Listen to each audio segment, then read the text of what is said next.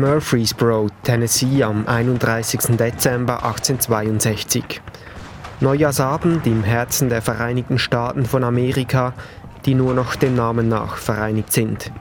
Seit über eineinhalb Jahren schon wütet ein wüster Bürgerkrieg und hier in Murfreesboro am Ufer des Stones River wird gerade eine der blutigsten Schlachten ausgetragen. Mittendrin der Schweizer Otto Anne. Die Nacht brach herein. Schön und voll trat der Mond aus dem zerrissenen Gewölk hervor und beleuchtete mit seinen silbernen Strahlen das schauerlich schweigende Schlachtfeld.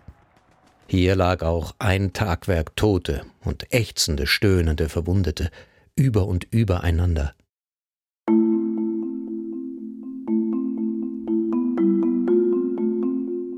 Otto Anna ist einer von mindestens 6000 Schweizern, die freiwillig im amerikanischen Bürgerkrieg kämpfen. Sie wissen nicht, auf was sie sich einlassen. Der Civil War gilt als der erste moderne Krieg, ein Vorbote für die Schrecken des 20. Jahrhunderts. Das ist äh, mit Abstand der größte Krieg, der überhaupt in den USA ausgefochten wurde. Die Forschung geht von mindestens 620.000 Toten aus und äh, das ist schon bemerkenswert eben für einen Krieg, der im 19. Jahrhundert der vier Jahre äh, gedauert hat.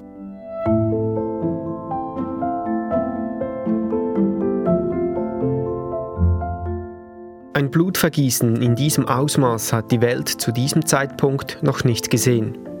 Wie es so weit kommen konnte, dass sich Bürger desselben Landes auf brutalste Weise bekämpfen, weshalb Tausende von Schweizern in diesen fremden Krieg verwickelt werden und wie einer von ihnen, Otto Anna, darüber berichtet, das ist Thema in dieser Zeitblende.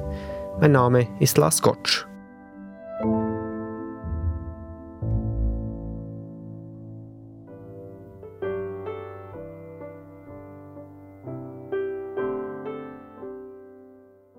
Die USA Mitte des 19. Jahrhunderts. Fast 100 Jahre sind vergangen, seit sich das Land von Großbritannien loskämpfte und zur ersten modernen Demokratie wurde.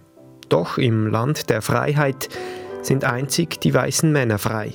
Der Süden der USA hält hartnäckig an der Sklaverei fest, ein wichtiger Pfeiler der Wirtschaft. Im Norden hingegen, der eher industriell geprägt ist, ist die Sklaverei verboten und in gewissen Kreisen auch verpönt. Die Frage spaltet das Land und eine gehässige Stimmung macht sich breit, sagt Ara Mattioli. Der Historiker hat viel zur Geschichte der USA geforscht. Es hat äh, verschiedene Ereignisse gegeben. In den 1850er Jahren wird die sogenannte abolitionistische Bewegung immer stärker. Das sind eben also die äh, Leute, die die Sklaverei abschaffen wollen. Gleichzeitig ist aber so, dass der oberste Gerichtshof südstaatenfreundliche Entscheidungen fällt.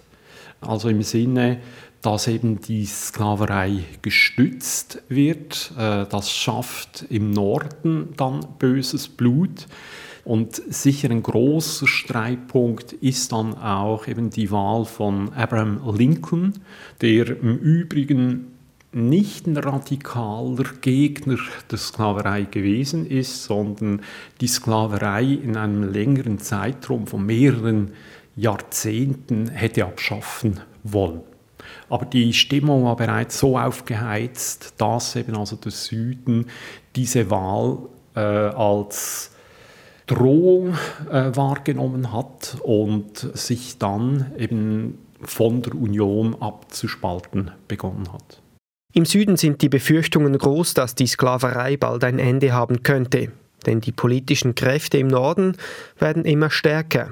Ende des Jahres 1860 beginnen sich einige Südstaaten von der Union loszusagen. Der erste Staat, der aussieht, äh, war South Carolina.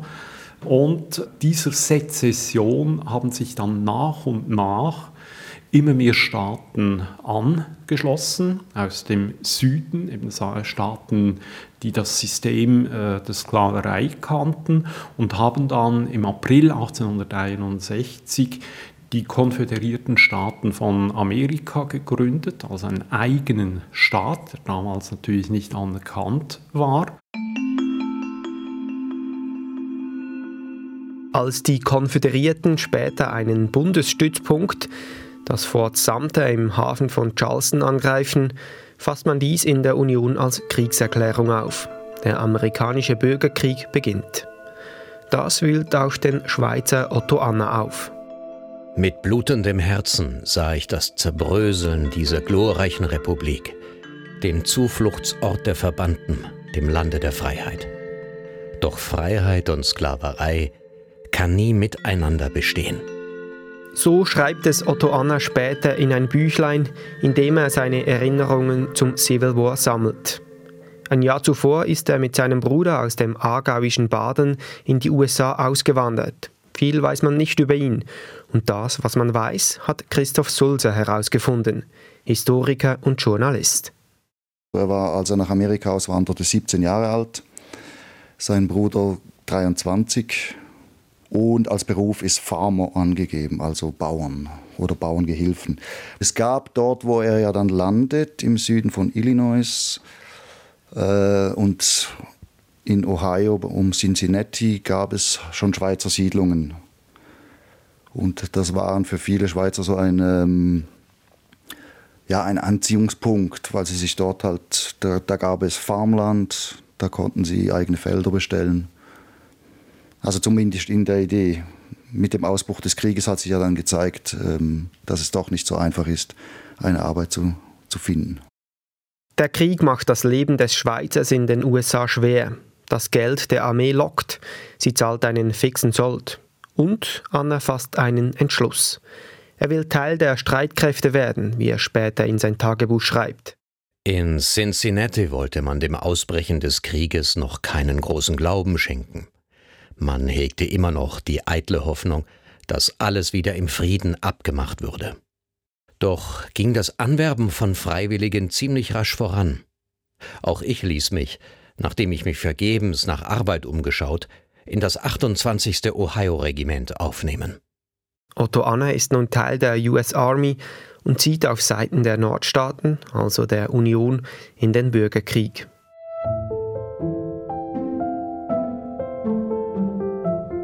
Wie ihm ergeht es auch vielen anderen Schweizern, die zu dieser Zeit in die USA auswandern. Es sind mehrere tausend pro Jahr, sagt Historiker Aramatioli. Um 1860 ist die Schweiz sicher noch kein reiches Land äh, gewesen. Es hat reichere und sehr arme Gegenden äh, gehabt, relativ starkes Bevölkerungswachstum und eben eine Massenauswanderung. Und die ging in diesen Jahren ganz stark eben in den USA. Das sind nicht absolut verarmte Leute gewesen, aber Leute, die eben also nicht viel hatten. Ein Teil dieser Leute haben versucht, im Westen eben also Farmen und Ranchen aufzubauen. Andere sind eher in die Städte gegangen, haben dort irgendwie im Dienstgewerbe nach Jobs äh, gesucht oder aber äh, in Fabriken. Und eine der Arbeitsmöglichkeiten war eben auch eben das Engagement in der äh, US Army äh, die immer irgend äh, Leute gebraucht hat. Darunter auch mindestens 6000 Schweizer, welche im amerikanischen Bürgerkrieg kämpfen. Die Zahl stammt aus einem Schreiben des damaligen schweizerischen Generalkonsul in den USA, das er 1862 an den Bundesrat schickt. Die meisten von ihnen sind in den Norden gegangen, ein paar wenige hundert äh, sicher auch äh, in den Süden. Und einige dieser Schweizer Soldaten sollten später Bekanntheit erlangen. Henry Wirz zum Beispiel, der als Offizier auf Seiten des Südens dient und sich einen Namen als berüchtigter Kommandant eines Kriegsgefangenenlagers macht. Als einer von einzig zwei Südstaatler überhaupt wird er nach dem Krieg zum Tode verurteilt und hingerichtet. Oder der spätere Bundesrat Emil Frey, der für den Norden kämpft und bis in den Rang des Majors aufsteigt.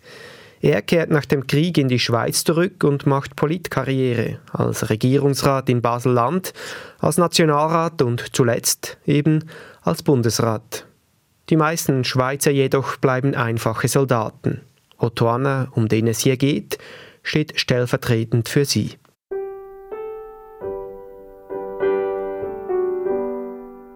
Anna ist 18 Jahre alt, als er im Sommer 1861 in die Armee eintritt. Völlig unerfahren, wie die meisten seiner Kameraden, hat er noch nie einen Krieg gesehen.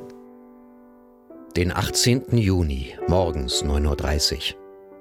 Einschwörung in den Dienst der Vereinigten Staaten. Unter dem Blätterdach hoher Eichen schwuren wir dem Sternenbanner unsere Treue, es nie zu verlassen, außer über unsere Leichname.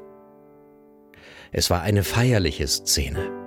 Die Blätter der Eichen rauschten, als ob sie sich freuten über die tausend rüstigen jungen Leute, die dem Vaterland ihre Treue in der Stunde der Not schworen. Der Schweizer lässt sich von der allgemeinen Kriegseuphorie mitreißen. Einerseits, weil die Kriegserfahrung fehlt. Es gebe aber noch einen anderen Grund, sagt Christoph Sulzer, der die Schriften Otto Annas bestens kennt. Ja, vielleicht lässt sich diese Euphorie auch damit erklären, dass die ersten Regimenter, die eingeschworen wurden, waren für drei Monate eingeschworen und dann war eigentlich wieder Dienstende. Und nachdem diese drei Monate vorbei waren, äh, wurden viele Regimenter halt erneuert und dann war, ähm, war der Dienst auf einmal drei Jahre. Also das zeigt auch ein bisschen, dass man sich falsche Vorstellungen machte ähm, und eben das Gefühl hatte, ja, es gibt eine Entscheidungsschlacht und dann ist die Sache gegessen. Der schnelle Sieg bleibt aus, die anfänglich romantisierte Vorstellung des Krieges bekommt Risse. Auch wenn Otto Anna das ganze erste Jahr nicht an Kämpfen teilnehmen muss, bekommt er den harten Soldatenalltag schon bald zu spüren. Das eintönige Essen, die ständige Angst vor einem Angriff und das tagelange Marschieren bei jeder Witterung setzen ihm zu. Ende September 1961 zum Beispiel, als Annas Regiment in einem felsigen Tal in West Virginia sein Camp aufschlägt. Von Schlafen war keine Rede. Der immerwährend herniederströmende Regen und die durch und durch durchnässten Kleider ließen es trotz der Ermattung nicht zu. Und dann das Geröll und Gepolter der von den reißenden Wellen des Baches mit fortgerissenen Felsenstücke bildeten uns eine kleine Vorstellung von dem Getümmel einer Schlacht. Das ist ein Punkt, bei dem Otto Anno ähm, relativ viel da, darüber schreibt. Also sei es der Regen, der nicht aufhört, die schlammige Landschaft oder auf der anderen Seite dann wieder die brütende Hitze, in der sie marschieren mussten. Das war schon etwas, ähm, das ihn mitgenommen hat oder das ihn auch beeindruckt hat. Doch der Alltag ist öde. Auf dem Tagesprogramm steht vor allem Marschieren und Warten. Den Krieg hört Otto Anna ab und an aus der Ferne, etwa wenn sein Regiment als Reserve eingeteilt ist und sie dem Kanonendonner lauschen.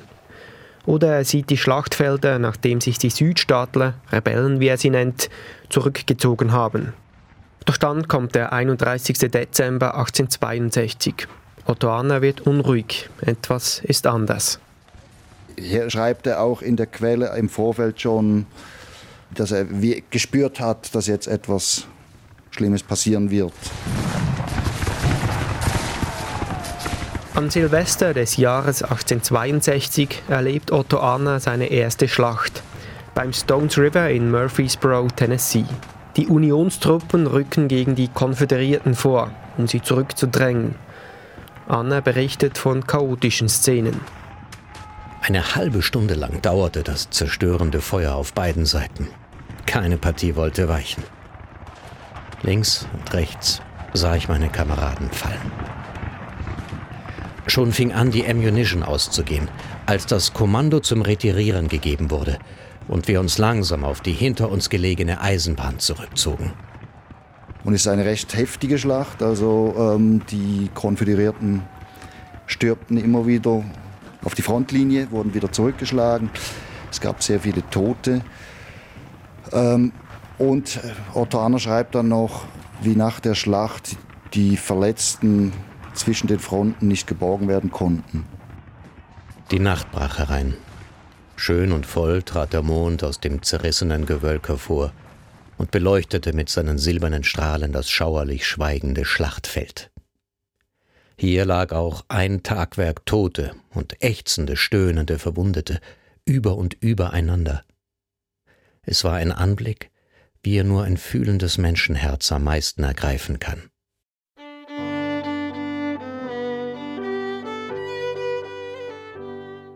Die Schlacht dauert drei Tage lang. Sie endet mit einem Sieg der Unionstruppen.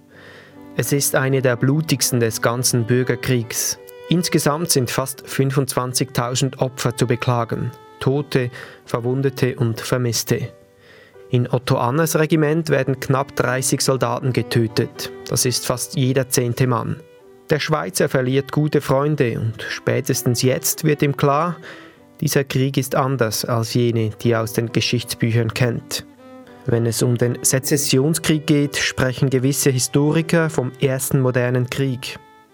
Auch Aramatioli von der Universität Luzern sieht durchaus Argumente dafür. Das ist äh, mit Abstand der größte Krieg, der überhaupt in den USA ausgefochten wurde. Auch viel größer als äh, die Konflikte, die es zuvor äh, gegeben hat.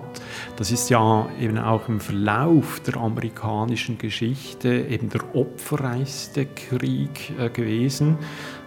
Die Forschung geht von mindestens 620.000 Toten aus.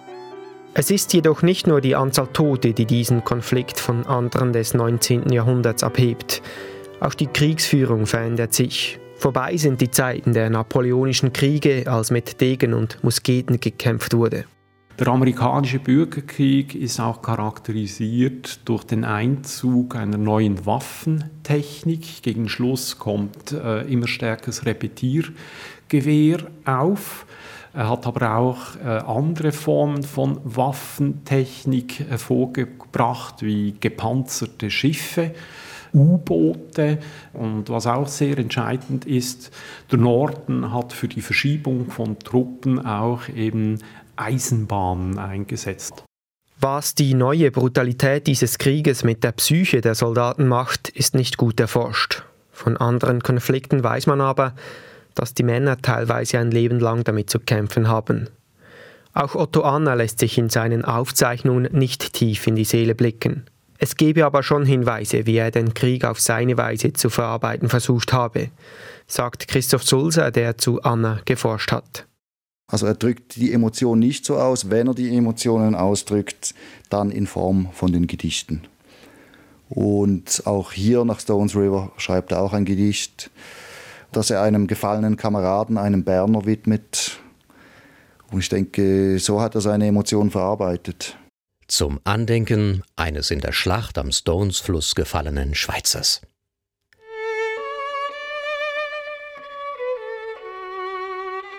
Treu kämpft in fremden Landen, so mancher Schweizer Sohn. Fest hält er an der Freiheit und an der Union ob auch fern der Heimat, ist er ihr Stolz bewusst. Noch trägt zu ihr die Liebe er tief in seiner Brust. Und als der Tag gekommen, am Steinfluss wohlbekannt, sandt er ein letztes Lebwohl dem schönen Vaterland.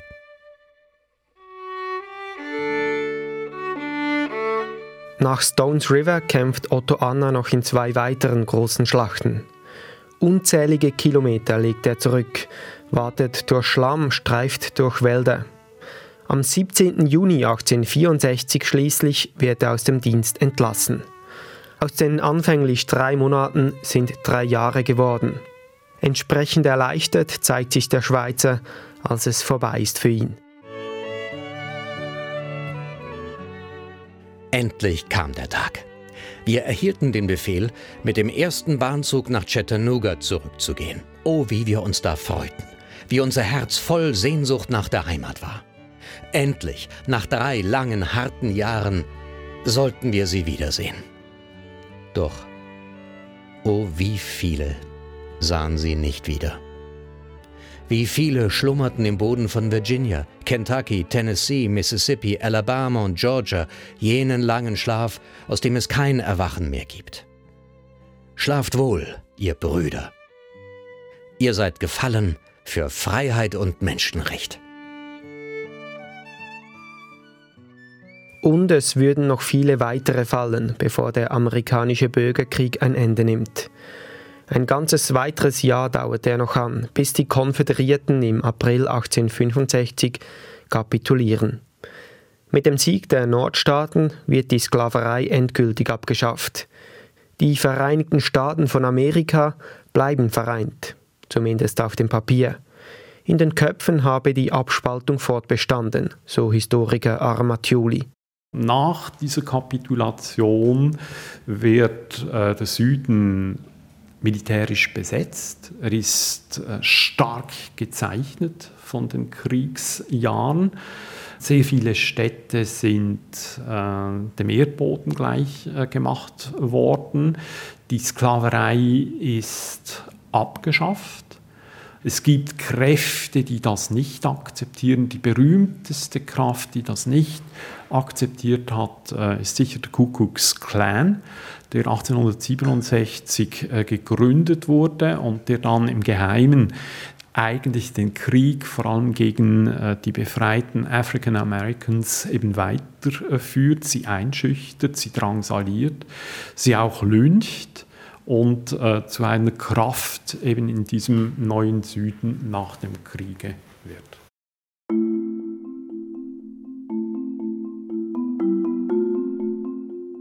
Die USA hatten noch lange zu beißen an den Nachwirkungen dieses Krieges. Die Wirtschaft litt unter dem Verlust der vielen arbeitskräftigen jungen Männer, sei es weil sie gefallen waren oder verkrüppelt wurden. Der Schaden an der Infrastruktur, die zerstörten Häuser, Straßen und Eisenbahnnetze, belief sich auf Milliarden von Dollars. Im Süden schwelte der Hass auf die Nordstaaten noch lange. Laut Historiker Aramatioli hat die Nation das Trauma bis heute nicht überwunden. Alte Wunden reißen wieder auf. Dass eben die Situation heute in den USA schon äh, sehr bedrohlich scheint, weil eben so die Gemeinsamkeiten immer stärker erodieren. Und äh, es ja eben auch amerikanische Forscher äh, gibt, die sagen, dass die USA auch heute in einer Art noch kalten Bürgerkrieg äh, steckt, weil eben so der, äh, der, Vorrat an Gemeinsamkeiten quasi auf Null äh, geschmolzen ist und weil eben die beiden großen Lager sich nicht als politische Gegner sehen, sondern als Feinde, die nur im, äh, Böses im Schilde führen und die man eigentlich grundsätzlich bekämpfen muss. Und das ist eine Situation, die für demokratische Staaten äußerst gefährlich ist. Otto Anne bekommt all dies nicht mehr mit. Was mit ihm nach dem amerikanischen Bürgerkrieg passiert, ist nur bruchstückhaft überliefert. Seine Aufzeichnungen enden nach der Entlassung. Christoph Sulzer ist jedoch in anderen Quellen noch auf seinen Namen gestoßen. Durch Internetrecherchen habe ich zwei, drei Zeitungsartikel gefunden aus jener Zeit, wo immer wieder von einem O. Anner oder auch einem Otto Anner mal die Rede ist. Und da geht es um einen Verein, einen Grüttli-Verein in Cincinnati, wo ein Männerchor aufgetreten ist und da ist Otto Anner dabei. Otto Anna soll zwischen den Vorträgen des Chors ein Gedicht mit dem Namen Das Weiße Kreuz in rotem Feld vorgetragen haben. Er bleibt der alten Heimat also verbunden. Viermal noch reist er mit dem Schiff zurück in die Schweiz, wie Passagierlisten zeigen. Seinen Lebensmittelpunkt jedoch hat er in Cincinnati, Ohio, wo er 1866 eingebürgert wird und die Zeit nach dem Krieg verbringt. Schon früh denkt er daran, wie es ihm wohl zu alten Tagen gehen würde. Wenn dereinst in späten Tagen eine frohe und muntere Enkelschar den Kreis umringen, um ihn um eine Erzählung zu bitten, so wird er erzählen von den furchtbaren Schlachten, von so vielen seiner Kameraden, die den Tod auf dem Schlachtfeld erlitten und deren Gebeine dort weit unten im Süden modern, fern von der Heimat doch nicht vergessen. Ob sich Otto Annas Wunsch nach Nachfahren erfüllt hat, ist nicht überliefert. Gut möglich ist es, er wird stolze 80 Jahre alt. Ein Verzeichnis mit dem Namen von Bürgerkriegsveteranen zeigt, Otto Anna stirbt am 15. Februar 1922 in Cincinnati, in seiner neuen Heimat, den Vereinigten Staaten von Amerika.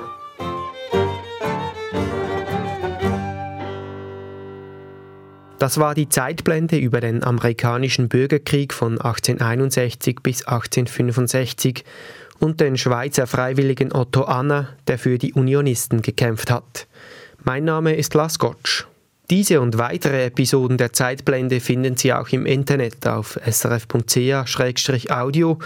oder überall da, wo es Podcasts gibt.